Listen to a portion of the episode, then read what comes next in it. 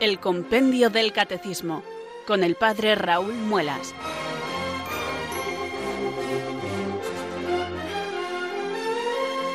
Muy buenas tardes queridos oyentes de Radio María, son las 4, las 3 en Canarias.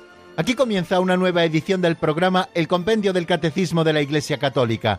Reciban desde Talavera de la Reina un saludo muy cordial del Padre Raúl Muelas, que un día más les habla desde estos micrófonos de Radio María, la radio de la Virgen, la fuerza de la esperanza.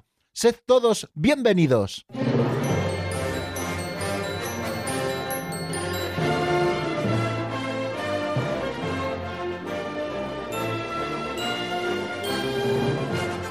Pues así como que no quiere la cosa, estamos completando con el programa de hoy otra semana de estudio del compendio del catecismo. Hemos cubierto esta otra semana con la ayuda del Señor, puesto que siempre necesitamos que Dios venga en nuestro auxilio para cumplir el cometido que nos ha encomendado Radio María para estas tardes de los lunes a los viernes, de 3 a 4 en Canarias, de 4 a 5 en la península y nuestra tarea no es otra que la de abrir juntos el compendio del catecismo para buscar en él la doctrina católica y poder profundizar en ella, para irla asimilando poquito a poco. Ya saben que las buenas digestiones son las que se van haciendo poco a poco, sin ningún tipo de violencia, ¿no? Pues así hacemos también nosotros, queridos amigos, todas las tardes, cuando abrimos el compendio del catecismo, repasamos lo que vimos en nuestro día anterior, y seguimos avanzando ordinariamente en un número o en otras ocasiones en dos números para que vayan calando poquito a poco todas esas palabras que se contienen en el compendio del Catecismo de la Iglesia, que resume autorizadamente el Catecismo Mayor, y toda esta doctrina santa vaya formando parte, queridos amigos, de nuestro patrimonio personal. Es importante que nosotros tengamos la fe de la Iglesia en acto para poder dar razón de nuestra esperanza. Y para ello tenemos que hacerlo cotidianamente. La formación permanente no es una cosa de un día, sino como su mismo nombre indica, es una cosa de toda la vida.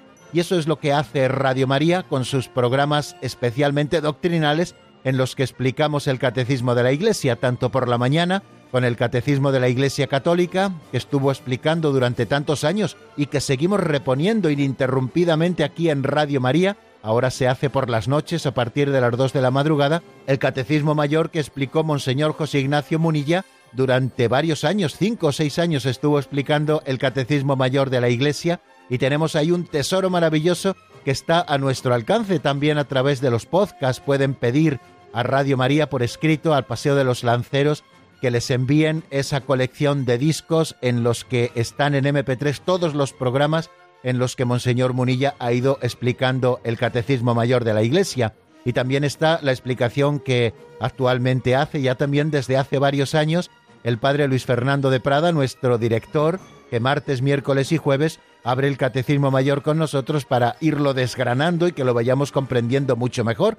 Y eso es lo que hacemos también por las tardes, y ya hemos sido varios los sacerdotes que a lo largo de estos años, 20 años de vida ya de Radio María, pues hemos ido explicando eh, el resumen del Catecismo Mayor de la Iglesia en este compendio, explicando cada uno de los artículos de la fe, explicando los sacramentos, explicando también la nueva vida en Cristo y los mandamientos, y explicando también la oración, especialmente con todas esas siete peticiones que aparecen en la oración que el mismo Cristo nos enseñó, el Padre nuestro. Bueno, pues esta tarea, queridos amigos, la hacemos siempre con ilusión, no solamente por parte del que les dirige la palabra, como es mi caso, que me ha tocado pues ser un poco el que dirija este programa, sino por parte de todos, porque al final el compendio del catecismo lo vamos construyendo entre todos. Ya la Iglesia nos lo dio construido, nos lo dio hecho para que nosotros podamos encontrar la doctrina verdadera en él, pero ahora a nosotros nos toca irlo estudiando, irlo explicando, irlo asimilando y lo que es más importante, irlo haciendo vida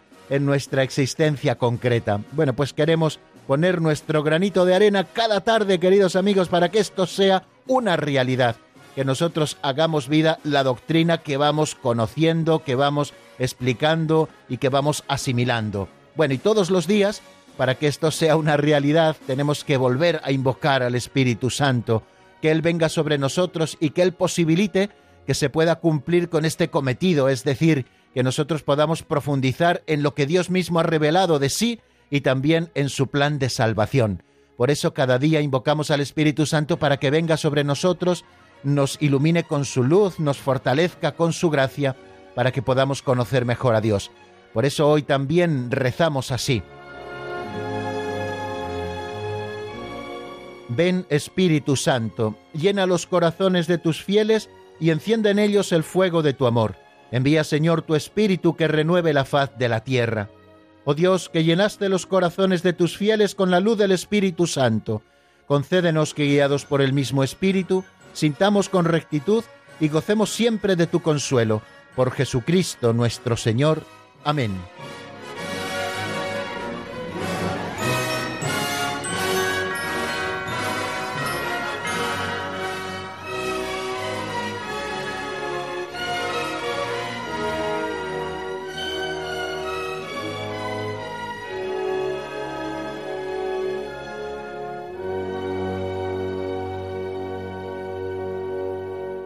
Aunque yo ya tengo el compendio del catecismo en la mano desde que empezó a sonar nuestra sintonía después de las señales horarias de las cuatro en la península, de las tres en Canarias, me van a permitir que lo deje a un ladito y que tome otro libro que utilizamos también todos los días. Un libro que contiene unas narraciones, unas historietas eh, que al final nos ofrecen reflexiones prácticas para nosotros poder aplicar esa doctrina que vamos conociendo y que la Iglesia Madre nos enseña. Son pequeñas parábolas actuales recogidas por don Justo López Melús y que están en un libro así titulado Pinceladas de Sabiduría. Por eso hemos dado a este segundo momento del programa este título. La segunda sección del compendio del Catecismo se titula Pinceladas de Sabiduría porque cada día tomamos una prestada, nos lee nuestro amigo Alberto esa pincelada y luego nosotros tratamos de hacer alguna aplicación práctica o tomar alguna de las ideas y reflexionar juntos para que nos sirva como aperitivo catequético que abra nuestro apetito para seguir estudiando luego los números del compendio del catecismo. Bueno, pues vamos a por la pincelada de hoy que se titula San Pedro el Portero.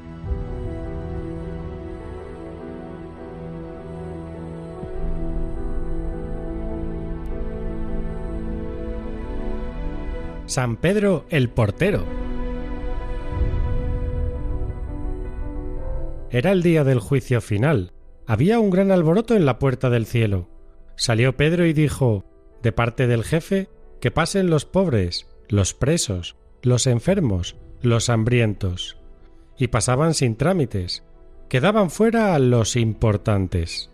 Pedro volvió a salir y dijo, completo, no caben más y se armó un griterío de protesta.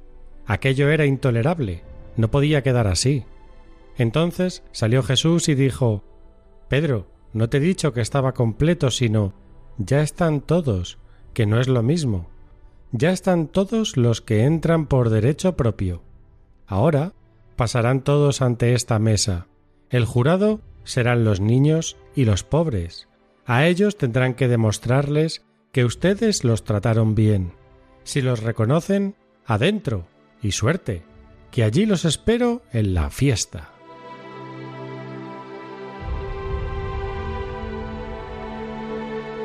Simpática como siempre esta historieta de hoy, la que nos ofrece don Justo López Melús en esta pincelada titulada San Pedro el Portero, una historieta que nos permite a nosotros reflexionar cómo entrar en el cielo.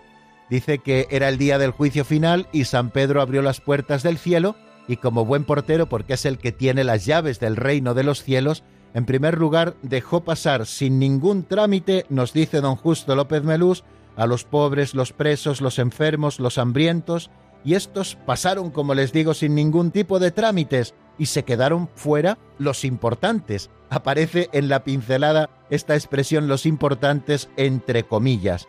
Pedro volvió a salir y dijo, ya no cabe el más, ya está completo. Y ante el griterío y la protesta que se organizó fuera, salió nuestro Señor para decir, Pedro, no te he dicho que estaba completo, sino que ya están todos, que no es lo mismo. Ya están todos los que entran por derecho propio. Ahora los demás tendrán que pasar delante de esta mesa de tribunal que estará constituida por niños y por pobres, y a ellos tendrán que demostrarles que ustedes los trataron bien. Bueno, no deja de ser, queridos amigos, como siempre les digo, una historieta catequética, eh, un ejemplo para que nosotros caigamos en la cuenta de algo que es muy importante. Los que entran por derecho propio son los que han sabido identificarse con Cristo, los pobres, los pobres no solamente materiales, sino sobre todo los pobres que han puesto su confianza solo en Dios. Hay una expresión del Evangelio que dice Jesucristo que los publicanos y las prostitutas os precederán en el reino de los cielos, y esto lo dijo el Señor con verdad, pero no por el hecho de ser publicanos, es decir, por haber extorsionado a sus hermanos sacándoles el dinero para dárselo a los romanos, o por el hecho de haber sido prostitutas o de haberse prostituido, sino por el hecho de que han sido los primeros que han acogido el reino de Dios en su corazón. O sea, los que entran por derecho propio son aquellos que ponen su confianza solo en Dios, no por la materialidad de ser pobres, no por la materialidad de ser presos, no por la materialidad de ser hambrientos, sino porque encarnan el espíritu de las bienaventuranzas.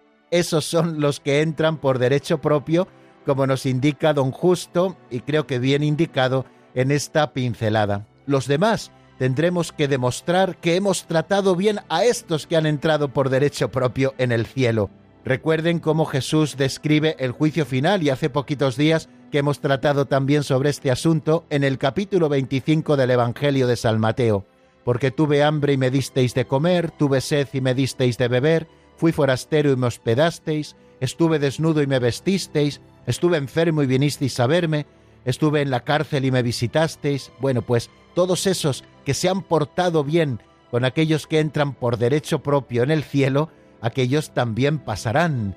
Bueno, pues ya saben que el juicio, queridos amigos, será de amor y seremos juzgados, en definitiva, al final es nuestro Señor el que nos juzgará, pero según le hayamos tratado en la persona de los pobres, el Señor se viste muchas veces con los ropajes del pobre o también con los ropajes del niño, y según hayamos tratado a niños y a pobres, así será para nosotros el juicio. Y lo pone de manifiesto de una manera muy simpática y como si fuera una parábola actual, lo pone así de manifiesto esta que hoy hemos escuchado titulada San Pedro el Portero.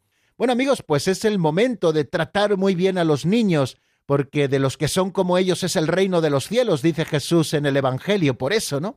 Porque de los niños es el reino de los cielos, así nos lo dice Jesús, y porque también en las bienaventuranzas Jesús nos dice, Bienaventurados los pobres de espíritu, porque de ellos es el reino de los cielos. Bienaventurados los que lloran, porque ellos serán consolados. Bienaventurados los mansos, porque ellos poseerán en herencia la tierra. Bienaventurados los que tienen hambre y sed de la justicia, porque ellos serán saciados. Bienaventurados los misericordiosos, porque ellos alcanzarán misericordia. Bienaventurados los limpios de corazón, porque ellos verán a Dios. Bienaventurados los que buscan la paz, porque ellos serán llamados hijos de Dios. Bienaventurados los perseguidos por causa de la justicia, porque de ellos es el reino de los cielos. Bienaventurados seréis cuando os injurien, os persigan y digan con mentira toda clase de mal contra vosotros por mi causa.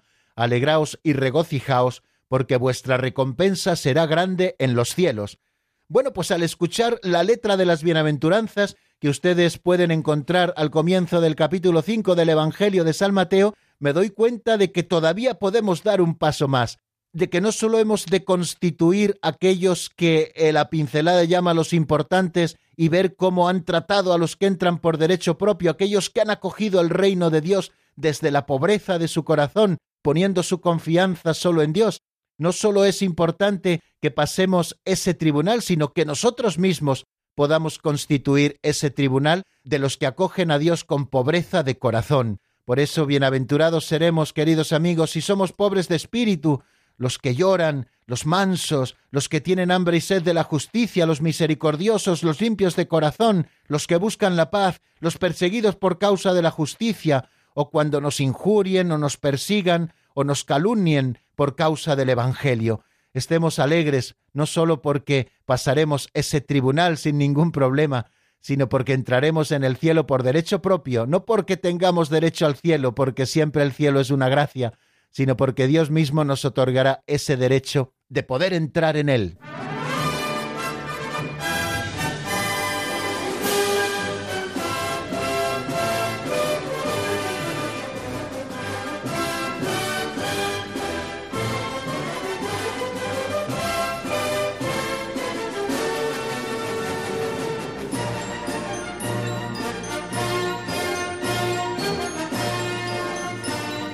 Continuamos, queridos amigos, en la sintonía de Radio María. Estamos en el compendio del Catecismo de la Iglesia Católica. Les habla el Padre Raúl Muelas desde Talavera de la Reina, como hago todas las tardes de lunes a viernes en esta franja horaria y lo hago con toda la ilusión del mundo, porque cada día tratamos de reestrenar ilusión, porque lo que nos traemos entre manos es verdaderamente importante y no lo podemos hacer de cualquier manera. Siempre tenemos que tener rectitud de intención, pedir al Señor que purifique nuestra intención para que con limpia intención podamos abordar estos asuntos que nos ofrece el compendio del catecismo y que no son otros que los distintos temas de nuestra fe, esos que tenemos que asimilar y que tenemos que vivir. Estamos estudiando el bautismo, llevamos haciéndolo ya varias semanas. Comenzamos el sacramento del bautismo, el primero de los sacramentos de la iniciación cristiana, puesto que estamos en ese capítulo primero de la sección segunda de la segunda parte del catecismo, donde se nos habla de los sacramentos de la iniciación cristiana. Bueno, pues comenzamos a hablar del primero de los sacramentos de la iniciación cristiana en el número 252, estudiando los nombres con los que se conoce al primer sacramento de la iniciación. Decíamos que los nombres son bautismo, decíamos que también se le llama baño de la regeneración y renovación en el Espíritu Santo, y también llamamos a este primer sacramento iluminación porque el bautizado se convierte en hijo de la luz. Estuvimos viendo las prefiguraciones del bautismo en la antigua alianza, quién cumple esas prefiguraciones, que no es otro que Jesucristo. Nos asomábamos también históricamente a desde cuándo y a quién la Iglesia ha administrado el bautismo y en qué consiste el rito esencial del bautismo, quién puede recibir el bautismo, por qué la Iglesia bautiza a los niños, qué se requiere para ser bautizado. Ayer estuvimos repasando largamente lo que anteayer estuvimos estudiando en el avance de doctrina, qué se requiere para ser bautizado. Dijimos que a todo aquel que va a ser bautizado se le exige la profesión de fe, una fe inicial, expresada personalmente en el caso del adulto o por medio de sus padres y de la Iglesia en el caso del niño, una fe que luego debe ir creciendo y desarrollándose, ¿no? Y decíamos también con ese número que el padrino o la madrina y toda la comunidad eclesial también tienen una parte de responsabilidad tanto en la preparación al bautismo, en lo que llamamos catecumenado, así como en el desarrollo de la fe y de la gracia bautismal. Y ayer estudiamos dos números del compendio, bastante sencillitos, tampoco le dedicamos mucho tiempo, en los que nos preguntábamos quién puede bautizar, es decir, quiénes son los ministros del sacramento del bautismo, y también si el bautismo es necesario para la salvación. Bueno, pues ahora en este momento en el que vamos a hacer repaso de lo que vimos en nuestro último programa, nos centraremos de una manera breve, espero, en estos dos números con los que ayer avanzamos en el estudio de la doctrina. El 260, ¿quién puede bautizar? ¿Qué es lo que nos dice el compendio a este propósito? Pues nos dice lo siguiente, los ministros ordinarios del bautismo son el obispo y el presbítero. Punto y coma, en la Iglesia Latina también el diácono. Quiere decir que en la Iglesia Latina los ministros son el obispo, el presbítero y el diácono. En la Iglesia Oriental no es así. Los ministros ordinarios son el obispo y el presbítero. ¿Por qué? Nos podemos preguntar. Porque en la Iglesia Latina se administran los tres sacramentos de la iniciación cristiana en la misma celebración. Por eso ha de administrarlos un sacerdote, o bien quien tiene la plenitud del sacerdocio, que es el obispo, o bien a quien éste delegue, como es el sacerdote. Y el diácono no puede ser ministro ni de la confirmación ni tampoco de la Eucaristía. Por eso distingue la Iglesia Latina, donde los sacramentos de la iniciación cristiana se administran tradicionalmente, sobre todo en el caso de los niños, se administran diferidos, es decir, normalmente cuando son pequeñitos, recién nacidos, se administra el bautismo, después cuando llegan a la edad de la discreción se les administra el sacramento de la Eucaristía y después, un poquitín más mayores, se les administra el sacramento de la confirmación. Pues en el caso de la Iglesia Oriental o en el caso de la Iglesia Latina con el bautismo de adultos, el ministro ordinario pues es el obispo o el presbítero, ¿no? Bueno, en caso de necesidad, nos dice también este número, cualquiera puede bautizar siempre que tenga la intención de hacer lo que hace la Iglesia. Este derrama agua sobre la cabeza del candidato y pronuncia la fórmula trinitaria bautismal. Yo te bautizo en el nombre del Padre y del Hijo y del Espíritu Santo. Por lo tanto, lo primero que vemos en este número 260 es una distinción que el catecismo hace entre ministros ordinarios y ministros extraordinarios. Ministros ordinarios son aquellos que administran el bautismo en condiciones normales y ministros extraordinarios son aquellos que lo administran en condiciones extraordinarias y esa condición extraordinaria es la de peligro de muerte. Bueno, pues los ministros ordinarios creo que nos queda muy claro cuáles son en la Iglesia Latina. Son el obispo, porque el obispo es ministro de todos los sacramentos, excepto del sacramento del matrimonio, en que los ministros son los contrayentes. En los demás sacramentos, el obispo, por aquello de tener la plenitud del sacerdocio y representar a Jesucristo, es ministro ordinario de todos ellos. También ministro ordinario del sacramento del bautismo en la Iglesia Latina es el sacerdote. Los sacerdotes son normalmente los que bautizan en sus parroquias a aquellos que se acercan a la fuente bautismal y que previamente los han preparado a ellos si son adultos o a sus padres, y también el diácono en la Iglesia Latina, que también es ministro del sacramento del bautismo. Y una de las cosas que más eh, ilusión nos hace cuando somos ordenados diáconos a los sacerdotes antes de ser ordenados presbíteros, pues es poder ejercer nuestro ministerio bautizando a algún niño que se acerca a la fuente bautismal.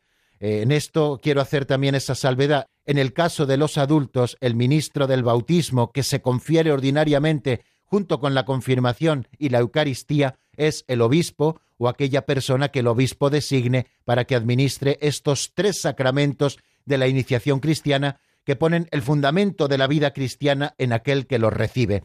Pero por aquello repito de que en la Iglesia latina tenemos la costumbre de bautizar a los niños, primero se les administra el bautismo solo, después más adelante se administran los sacramentos de la Eucaristía y de la confirmación, pues también el diácono puede ser ministro del sacramento del bautismo. Estos son los ministros ordinarios, pero también nos habla, como hemos visto, de ministros extraordinarios. Lo dice así el compendio del catecismo. En caso de necesidad, cualquiera puede bautizar siempre que tenga la intención de hacer lo que hace la Iglesia. Ese en caso de necesidad, ¿a qué se refiere? ¿Es una necesidad subjetiva? No, no se trata de una necesidad subjetiva, sino de una auténtica necesidad objetiva. Y siempre solemos decir que esa necesidad objetiva es el peligro de muerte. Una persona que desea ser bautizada que no encuentra un ministro ordinario y que se encuentra en una situación de peligro de muerte. Bueno, pues en ese caso de necesidad, cualquiera puede bautizar, y al decir cualquiera se refiere a cualquier persona, a cualquier ser humano, esté o no bautizado. Cuando el derecho no hace restricciones, tampoco tenemos que hacerlas nosotros. No es necesario que sea un catequista el que bautice, no es necesario que sea una persona que tiene una fe congruente, no es necesario que sea un católico viejo, basta con que sea una persona y que tenga intención de hacer lo que hace la Iglesia, es decir, bautizar, eh, regenerar por el agua y el Espíritu Santo y convertir a ese que es bautizado en una nueva criatura. Y basta con derramar agua sobre la cabeza del candidato mientras se pronuncia esa fórmula trinitaria bautismal que todos hemos de conocer por si alguna vez nos toca ser ministros extraordinarios del bautismo, yo te bautizo en el nombre del Padre y del Hijo y del Espíritu Santo.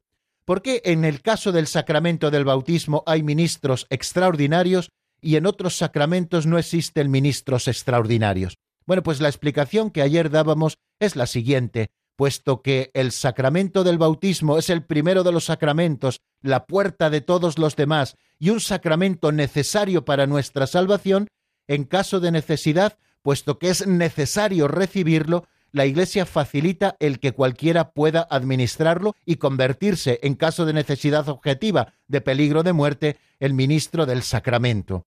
No sé si ustedes conocen algún caso de alguien que haya sido bautizado con lo que se llamaba antiguamente agua de socorro. En realidad era un bautismo en caso de necesidad.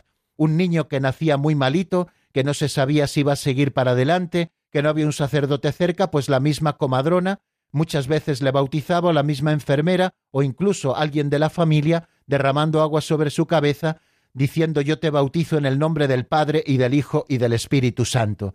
Si ese niño sanaba de su mal, pues luego ya no era vuelto a bautizar en la iglesia, simplemente se le recibía en la iglesia para hacer los ritos complementarios del bautismo, pero el rito esencial ya estaba hecho y ese niño ya era un cristiano, aunque hubiera sido bautizado por un ministro extraordinario. Entonces, nos hace esta distinción. Tenemos ministros ordinarios del bautismo, que en la Iglesia Latina a la que más hacemos referencia porque es en la que vivimos son el obispo, el presbítero y el diácono, y luego están los ministros extraordinarios, que pueden ser cualquier persona que tenga la intención de hacer lo que hace la Iglesia, que derrame agua sobre la cabeza del candidato mientras pronuncia su nombre y la fórmula trinitaria. Yo te bautizo en el nombre del Padre y del Hijo y del Espíritu Santo. Bueno, esto a propósito del ministro. Ya saben que todos los sacramentos tienen un ministro, es decir, aquel que lo administra. ¿Quién es el ministro del sacramento de la confirmación? Por ejemplo, por poner otro ejemplo, aunque lo estudiaremos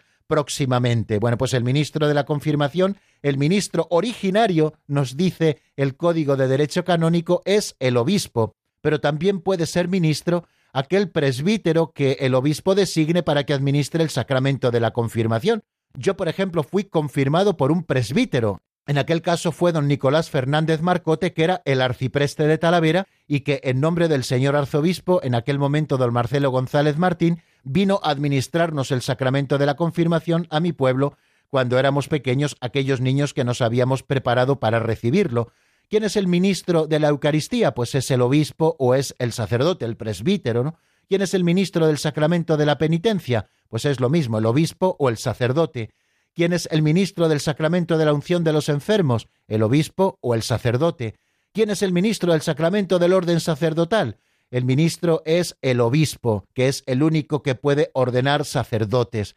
¿Quién es el ministro del sacramento del matrimonio?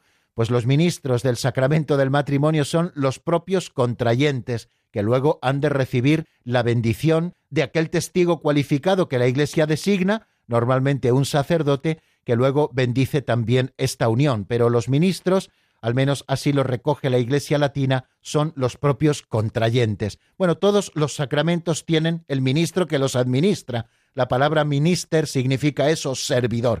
Bien, y también estuvimos deteniéndonos en el número 261, que se pregunta si es necesario el bautismo para la salvación. ¿Es necesario el bautismo para la salvación? Esa es la pregunta textual que hace ese número 261. Y nos dice lo siguiente el compendio del Catecismo. El bautismo es necesario para la salvación de todos aquellos a quienes el Evangelio ha sido anunciado y han tenido la posibilidad de pedir este sacramento. O sea que nos habla de la necesidad del bautismo para salvarnos, pero de aquellos a quienes se les ha anunciado el Evangelio y han tenido la posibilidad de pedir este sacramento. Excluye, por lo tanto, a la hora de hablarnos de la necesidad del bautismo, a todos aquellos que nunca han oído hablar del Evangelio y que no han tenido la posibilidad de pedir este sacramento para su propia salvación. El Señor, eh, nos dice el Catecismo Mayor de la Iglesia en el número 1257, afirma que el bautismo es necesario para la salvación. Recuerden aquellas palabras que él le dijo a Nicodemo y que encuentran en el capítulo tercero del Evangelio de San Juan, creo que es en el versículo 5. Aquel que no nazca del agua y del Espíritu Santo no puede entrar en el reino de Dios. Es decir, aquel que no reciba el bautismo no puede entrar en el reino de Dios. Por lo tanto, el bautismo es necesario para la salvación, como el mismo Señor Jesucristo lo afirma. Y por esto precisamente mandó a sus discípulos a anunciar el Evangelio a todos los rincones del mundo, y a bautizar a todas las naciones. Pueden ver cómo esto aparece en el capítulo 28 de San Mateo, en el versículo 19 y 20. Id al mundo entero y predicad el Evangelio de la salvación a todas las naciones. El que crea y se bautice se salvará, el que se resista a creer será condenado. Por lo tanto, el bautismo es necesario para la salvación, pero en aquellos en los que el Evangelio ha sido anunciado y han tenido la posibilidad de pedir este sacramento. La Iglesia, por lo tanto, podemos decir que no conoce otro medio que el bautismo para asegurar la entrada en la bienaventuranza eterna. Este es el camino ordinario que Dios ha dispuesto para nuestra salvación. Por eso, la Iglesia está obligada a no descuidar nunca esa misión que ha recibido del mismo Cristo de hacer renacer del agua y del Espíritu Santo a todos los que pueden ser bautizados. Pero tenemos que tener también a la vista que Dios ha vinculado la salvación al sacramento del bautismo, pero sin embargo, Él no queda sometido a sus sacramentos. ¿Qué ocurre con aquellos a los que no se les ha anunciado el Evangelio y que por lo tanto no han tenido la posibilidad, sin culpa propia, de pedir este sacramento? Bueno, pues decimos que Dios tendrá caminos extraordinarios para su salvación, porque Dios es mucho más grande incluso de los medios ordinarios que Él nos ha concedido, como son los sacramentos. Recuerden que estamos en esta etapa de la historia, que es la etapa de la Iglesia, que comienza en Pentecostés y que terminará con la vuelta de Jesús al final de los tiempos, una etapa marcada por la economía sacramental, es decir, porque la salvación nos llegue a todos nosotros a través de los sacramentos. Sin embargo, Dios es mayor que los sacramentos y no queda sometido a sus sacramentos, sino que tendrá también sus caminos extraordinarios allá donde no puedan cumplirse estos caminos ordinarios. Por eso la Iglesia no debe descuidar nunca esta misión que Dios le ha confiado, la de ir por el mundo entero predicando el Evangelio para que aquellos que lo escuchen puedan creer y puedan ser bautizados y por lo tanto puedan recibir ese medio ordinario para su salvación. Bueno, pues dejamos aquí, queridos amigos, el repaso de lo que vimos en nuestro último programa y antes de pasar al avance en la doctrina, vamos a escuchar un tema de la hermana Lucy titulado Sígueme, que está sacado del álbum Eres mi dueño. Lo escuchamos y enseguida estamos nuevamente juntos.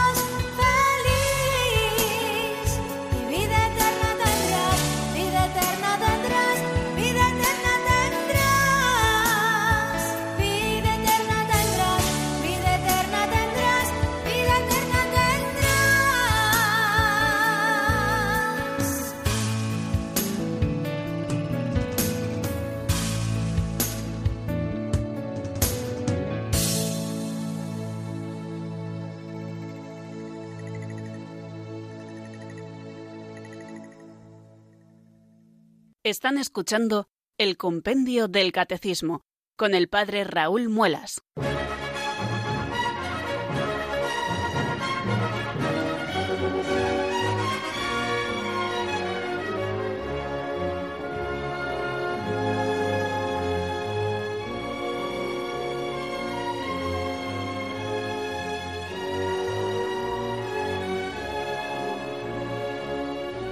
Continuamos, queridos oyentes, en la sintonía de Radio María y damos un pasito más en el programa de hoy, avanzando en la doctrina. Bueno, en el número 261, que es el que hemos estado repasando recientemente, nos preguntábamos si es necesario el bautismo para la salvación y nos ha quedado claro lo que nos dice ese número, que es la doctrina católica. El bautismo es necesario para la salvación de todos aquellos a quienes el Evangelio ha sido anunciado y han tenido la posibilidad de pedir este sacramento. Bueno, pues ahora vamos a dar un saltito al número 262, que también tiene relación con este número que acabamos de repasar. El número 262 se pregunta lo siguiente, ¿hay salvación posible sin el bautismo? Vamos a ver qué es lo que nos dice el compendio y lo escuchamos como siempre en la voz de Marta.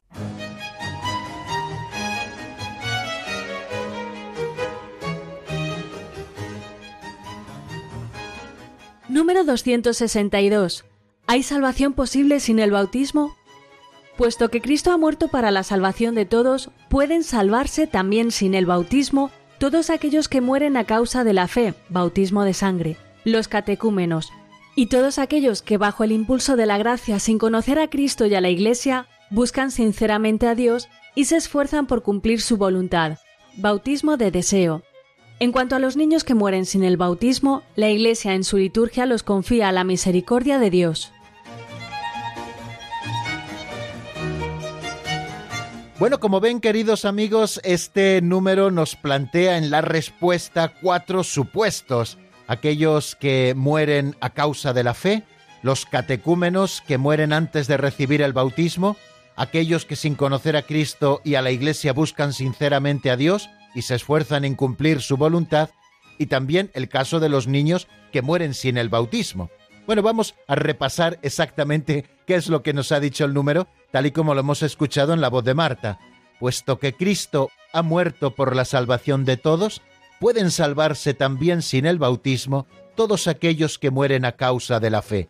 Es lo que se llama el bautismo de sangre. Los catecúmenos y todos aquellos que bajo el impulso de la gracia sin conocer a Cristo y a la Iglesia, buscan sinceramente a Dios y se esfuerzan por cumplir su voluntad. Es lo que se conoce como el bautismo de deseo. Y en cuanto a los niños que mueren sin el bautismo, la Iglesia en su liturgia los confía a la misericordia de Dios. Bueno, creo que desarrolla de una manera muy escueta, pero muy clara, estos cuatro casos en que es posible la salvación sin el bautismo físico, sin el bautismo ordinario, es decir, sin la ablución del agua, mientras se pronuncian sobre la cabeza del bautizado las palabras yo te bautizo en el nombre del Padre y del Hijo y del Espíritu Santo. En primer lugar, nos habla del bautismo de aquellos que mueren a causa de la fe, pero que todavía no habían sido bautizados. Es el caso de aquellos mártires que siendo catecúmenos, los ha habido en la Iglesia y desgraciadamente los sigue habiendo, ya dan su vida por Cristo, porque están inscritos en el libro de los catecúmenos, porque no quieren abdicar de Cristo ni renegar de Él, y entonces se les exige la vida y ellos la entregan generosamente. A pesar de que éstos no han recibido ese bautismo de agua, sin embargo sí han recibido lo que la Iglesia ha conocido con el nombre del bautismo de sangre. O sea que desde siempre la Iglesia ha tenido la firme convicción de que quienes padecen la muerte por razón de la fe, ojo, esta es la causa, por razón de la fe, pero sin haber recibido el bautismo previamente, son bautizados por su muerte con Cristo y por Cristo. Este bautismo de sangre, como el deseo del bautismo, produce los frutos del bautismo, pero sin ser un sacramento propiamente dicho. Bueno, creo que nos queda muy claro lo que es el bautismo de sangre. Aquellos que sin estar bautizados mueren a causa de la fe. A lo largo de la historia podemos encontrar muchos ejemplos de catecúmenos que han muerto cuando todavía no habían recibido el bautismo, pero han muerto por Cristo, es decir, han dado su sangre por él.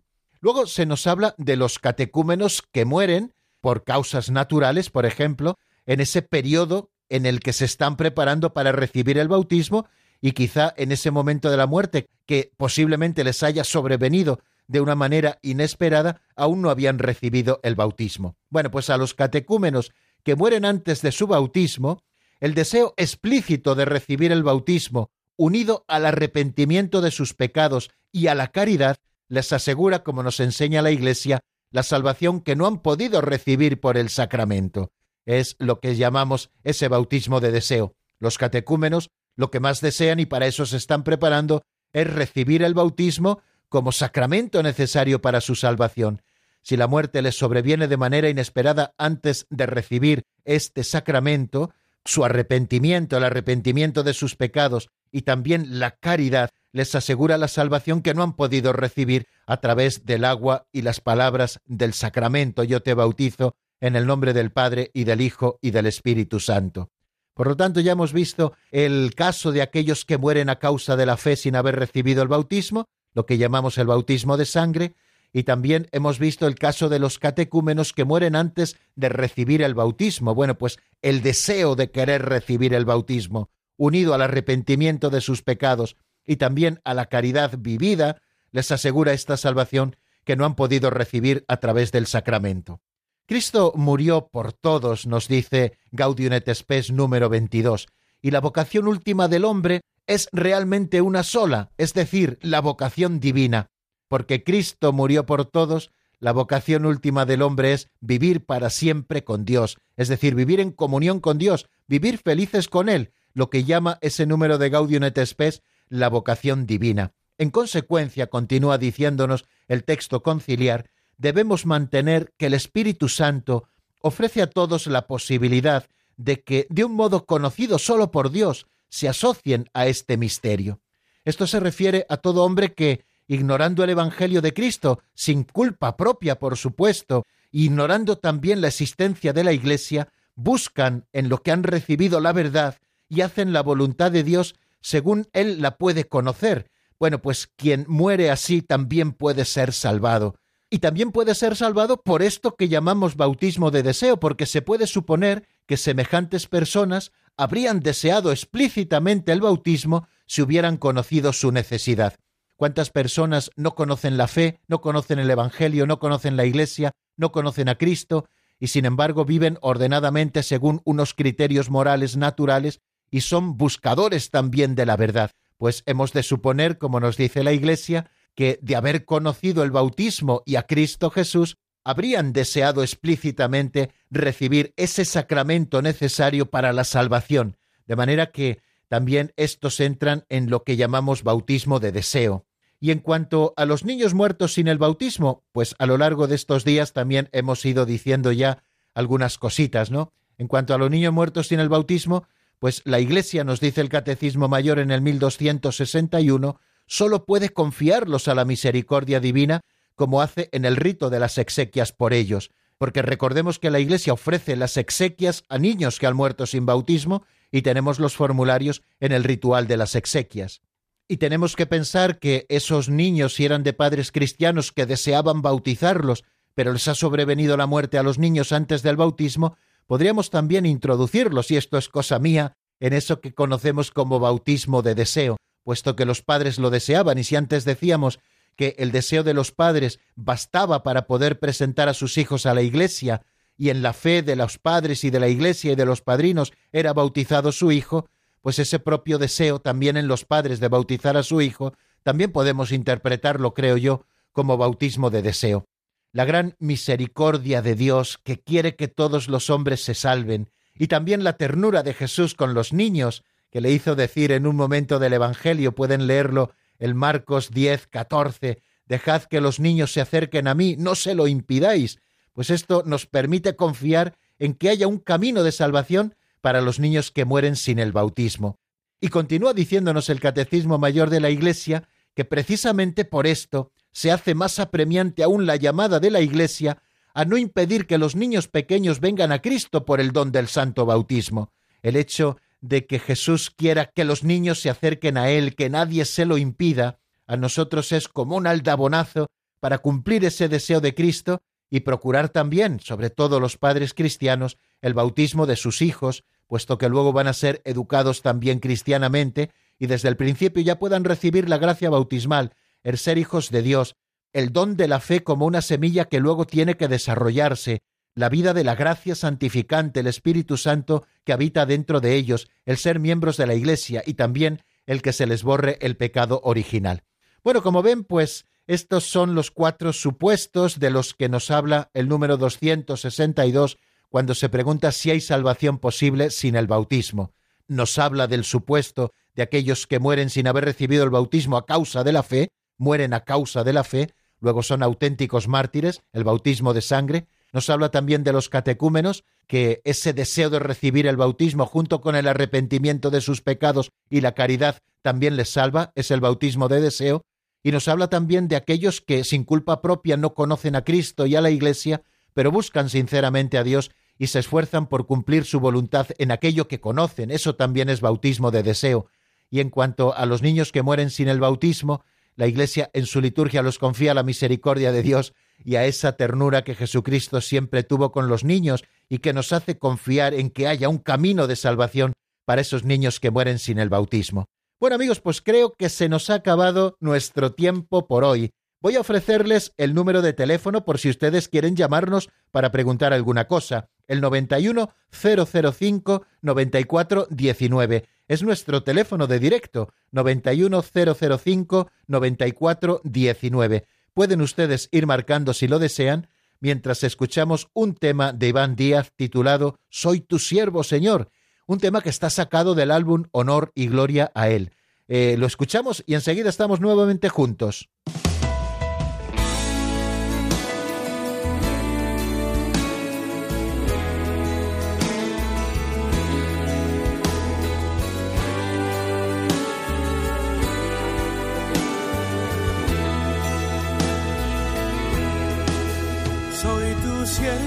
Señor, dispuesto a hacer tu voluntad. He querido dejarlo todo para seguirte a ti. Solo quiero llevar tu palabra, que es el amor. Ser para toda la humanidad. Soy tu siervo, Señor, dispuesto a hacer tu voluntad. He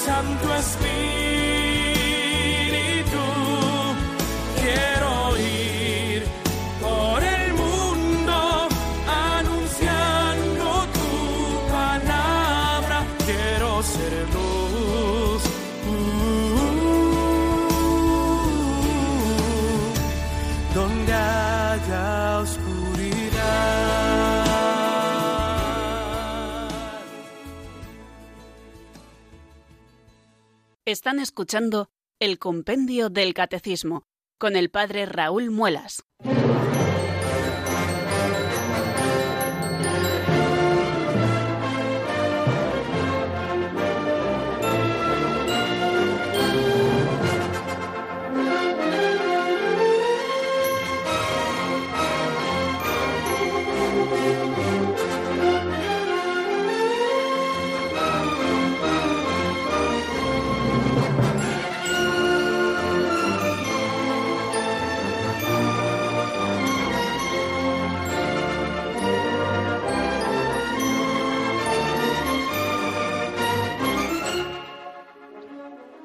Bien amigos, nos vamos acercando poquito a poco a las 5 de la tarde y estamos en el momento de los oyentes. Hemos abierto el teléfono de directo, el 91005-9419, y vamos a recibir la primera llamada de la tarde que nos llega desde Cantabria y es nuestra amiga Inma. Buenas tardes y bienvenida. Buenas tardes. Mire, padre, me ha hecho recordar unas mm, pinceladas de sabiduría parecida a la que usted ha dicho, pero más apropiada para este mes. Entonces, está San Pedro diciéndole a Jesús que tiene las llaves, pero que no puede cerrar, porque le entran todos y no puede cerrar. Y venga a entrar y entrar, entrar muchas almas, pero la queja es que para qué le sirven las llaves.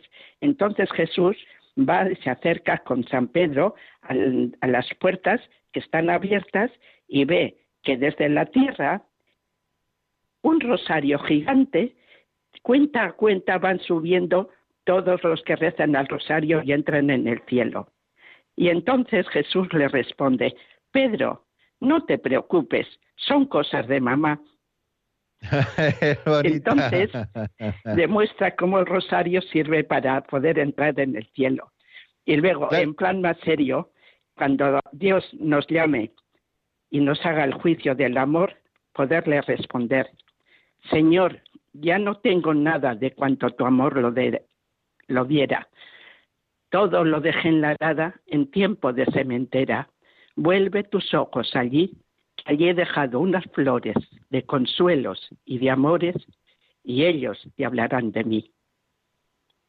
Qué bonito, muchísimas gracias Inma por esta aportación tan bonita, tanto hablándonos del rosario de esa, bueno, pues esa parábola, ¿no? De cómo el rosario se convierte en una cadenilla que nos une al cielo por la que podemos trepar y la Virgen ya se encargará de abrirnos allá un boquete y también por esta poesía tan bonita que nos recuerda cómo aquello que recibimos, si lo hemos dejado aquí, si lo hemos distribuido con la caridad, será para nosotros garantía de puertas abiertas cuando lleguemos al cielo.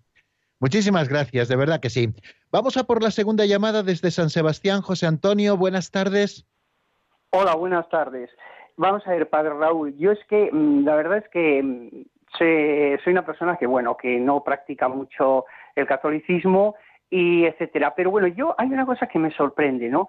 Y es que yo creo que hay una gran contradicción en el sentido siguiente. Usted dice que, bueno, acaba de decir que para bautizar, pues hay que tener, digamos, espere que lo tengo apuntado aquí, hay que haber anunciado el Evangelio a esa persona y luego tener, eh, en el caso de que sea adulto, una preparación bastante larga. Y sin embargo, me choca la atención que a los niños primero, a los niños no se les puede anunciar el Evangelio porque son unos bebés y no eso. Pero no me refiero a eso, me refiero a que los propios padres tampoco se les pide una preparación, ni a los que se van a casar, de tal manera que se convierte en una especie de rito social. Es decir, vamos a bautizar a los niños porque se ha hecho toda la vida y además, bueno, pues, pero no porque haya una, un deseo, eh, es decir, de vivir el Evangelio, no por parte del niño, sino por parte de los padres. Y lo mismo quienes se casan. Hoy se casan por la iglesia porque es muy bonito, porque queda muy bien, porque todo el mundo se lo hace así, etcétera pero realmente no hay una preparación previa a los que se van a casar de que aceptan a Jesucristo, de que aceptan el Evangelio, de que son, de que incluso son eh, practicantes que van a la iglesia, que van a misa, que van a etcétera. No, no, cualquiera, cualquiera puede hacerlo. Yo creo que eso es una contradicción. En cambio, a los catecúmenos, a los que se van a bautizar de adultos, eso sí, una preparación de tres años, etcétera, etcétera. Digo, bueno, ¿y qué pasa? Que a los padres que bautizan a sus niños, que a lo mejor los bautizan y ya se olvidan completamente de, de, la iglesia, se olvidan de ser religiosos, se olvidan de, de, cumplir los mandamientos del Evangelio, incluso los ignoran totalmente, a esos no se les pide ninguna preparación, ninguna preparación, ni tampoco a los que se van a casar antes de casarse. Es decir, yo ahí es que veo que la Iglesia tiene que hacer un profundo análisis, un profundo análisis de por qué eh, eh, se ha convertido los, por no hablar de la primera comunión, se han convertido los sacramentos en una especie de rito social. Nada más, simplemente eso, gracias. Muy bien, muchísimas gracias por su aportación. Claro que es una pena, queridos amigos, que suceda esto, o sea, padres que llevan a sus hijos al bautismo y que luego ya no vuelven a practicar ni les vuelven a traer a la iglesia hasta que no llega el momento de la primera comunión, pues para hacer la fiesta de la primera comunión. Pero claro, nosotros no podemos hacer tampoco el juicio de valor frente a alguien que de una manera sincera te pide el bautismo. Es verdad que a los padres que presentan a sus niños, y son padres católicos, por supuesto, han de serlo, pues ya eh, se les supone que han recibido luego la instrucción para su primera comunión, en donde ya se les ha explicado la doctrina, también han recibido la instrucción para recibir el sacramento de la confirmación, si lo han recibido. En el caso de los padrinos, pues se les supone que sí que han recibido esa instrucción para, para la confirmación. Es decir, que ya han recibido también la catequesis, ¿no? Otra cosa es lo que hayan asimilado, lo que ellos luego hayan querido o podido vivir, ¿no?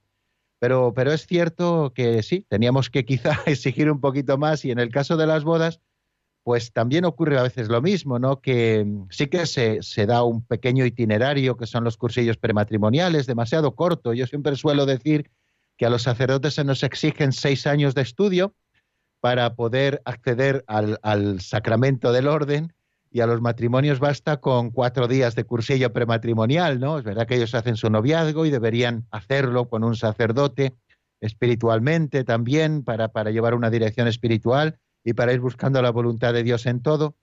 Bueno, pues evidentemente, claro que hay estructuras que quizá haya que revisar y quizá haya que profundizar un poquito más en ellas, porque creo que nos va mucho, mucho en juego ¿no? en, en todo esto. Bueno, pues vamos a terminar así, queridos amigos, el programa de hoy. Tengo que anunciarles un par de cositas muy rápidas, aunque ya estamos fuera de tiempo.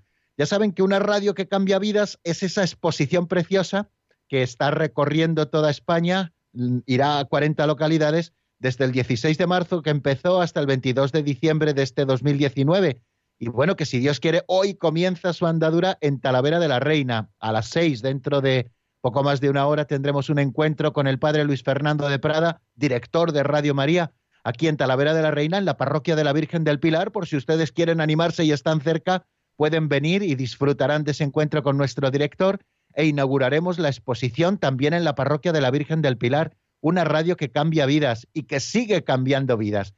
Y luego también les anuncio que la semana que viene, que es un poco especial, y que al final de la misma tenemos el puente de todos los santos y todo eso, bueno, pues eh, eh, a lo largo de toda la semana quizás no podamos tener compendio del catecismo eh, avanzando, vamos, me refiero en la doctrina, programas nuevos, porque tengo que hacer mudanza, tengo que cambiarme de la casa donde vivo a la casa donde voy a vivir de mi parroquia, tengo que cambiar el estudio, tengo que volver a equilibrar todos los aparatos, ponerlo todo en orden para salir y entonces nos vamos a tomar unos días, estos que necesitamos para poder hacer la mudanza de toda la casa y también del estudio y el lunes que viene no, pero el siguiente ya entrar nuevamente con nuevos programas y seguir avanzando en el estudio. Así que si la semana que viene tenemos programas de repetición, que sepan ustedes por qué es, pero nos viene siempre muy bien repasar. La bendición de Dios Todopoderoso, Padre, Hijo y Espíritu Santo, descienda sobre vosotros y permanezca para siempre. Amén. Hasta dentro de poco, amigos.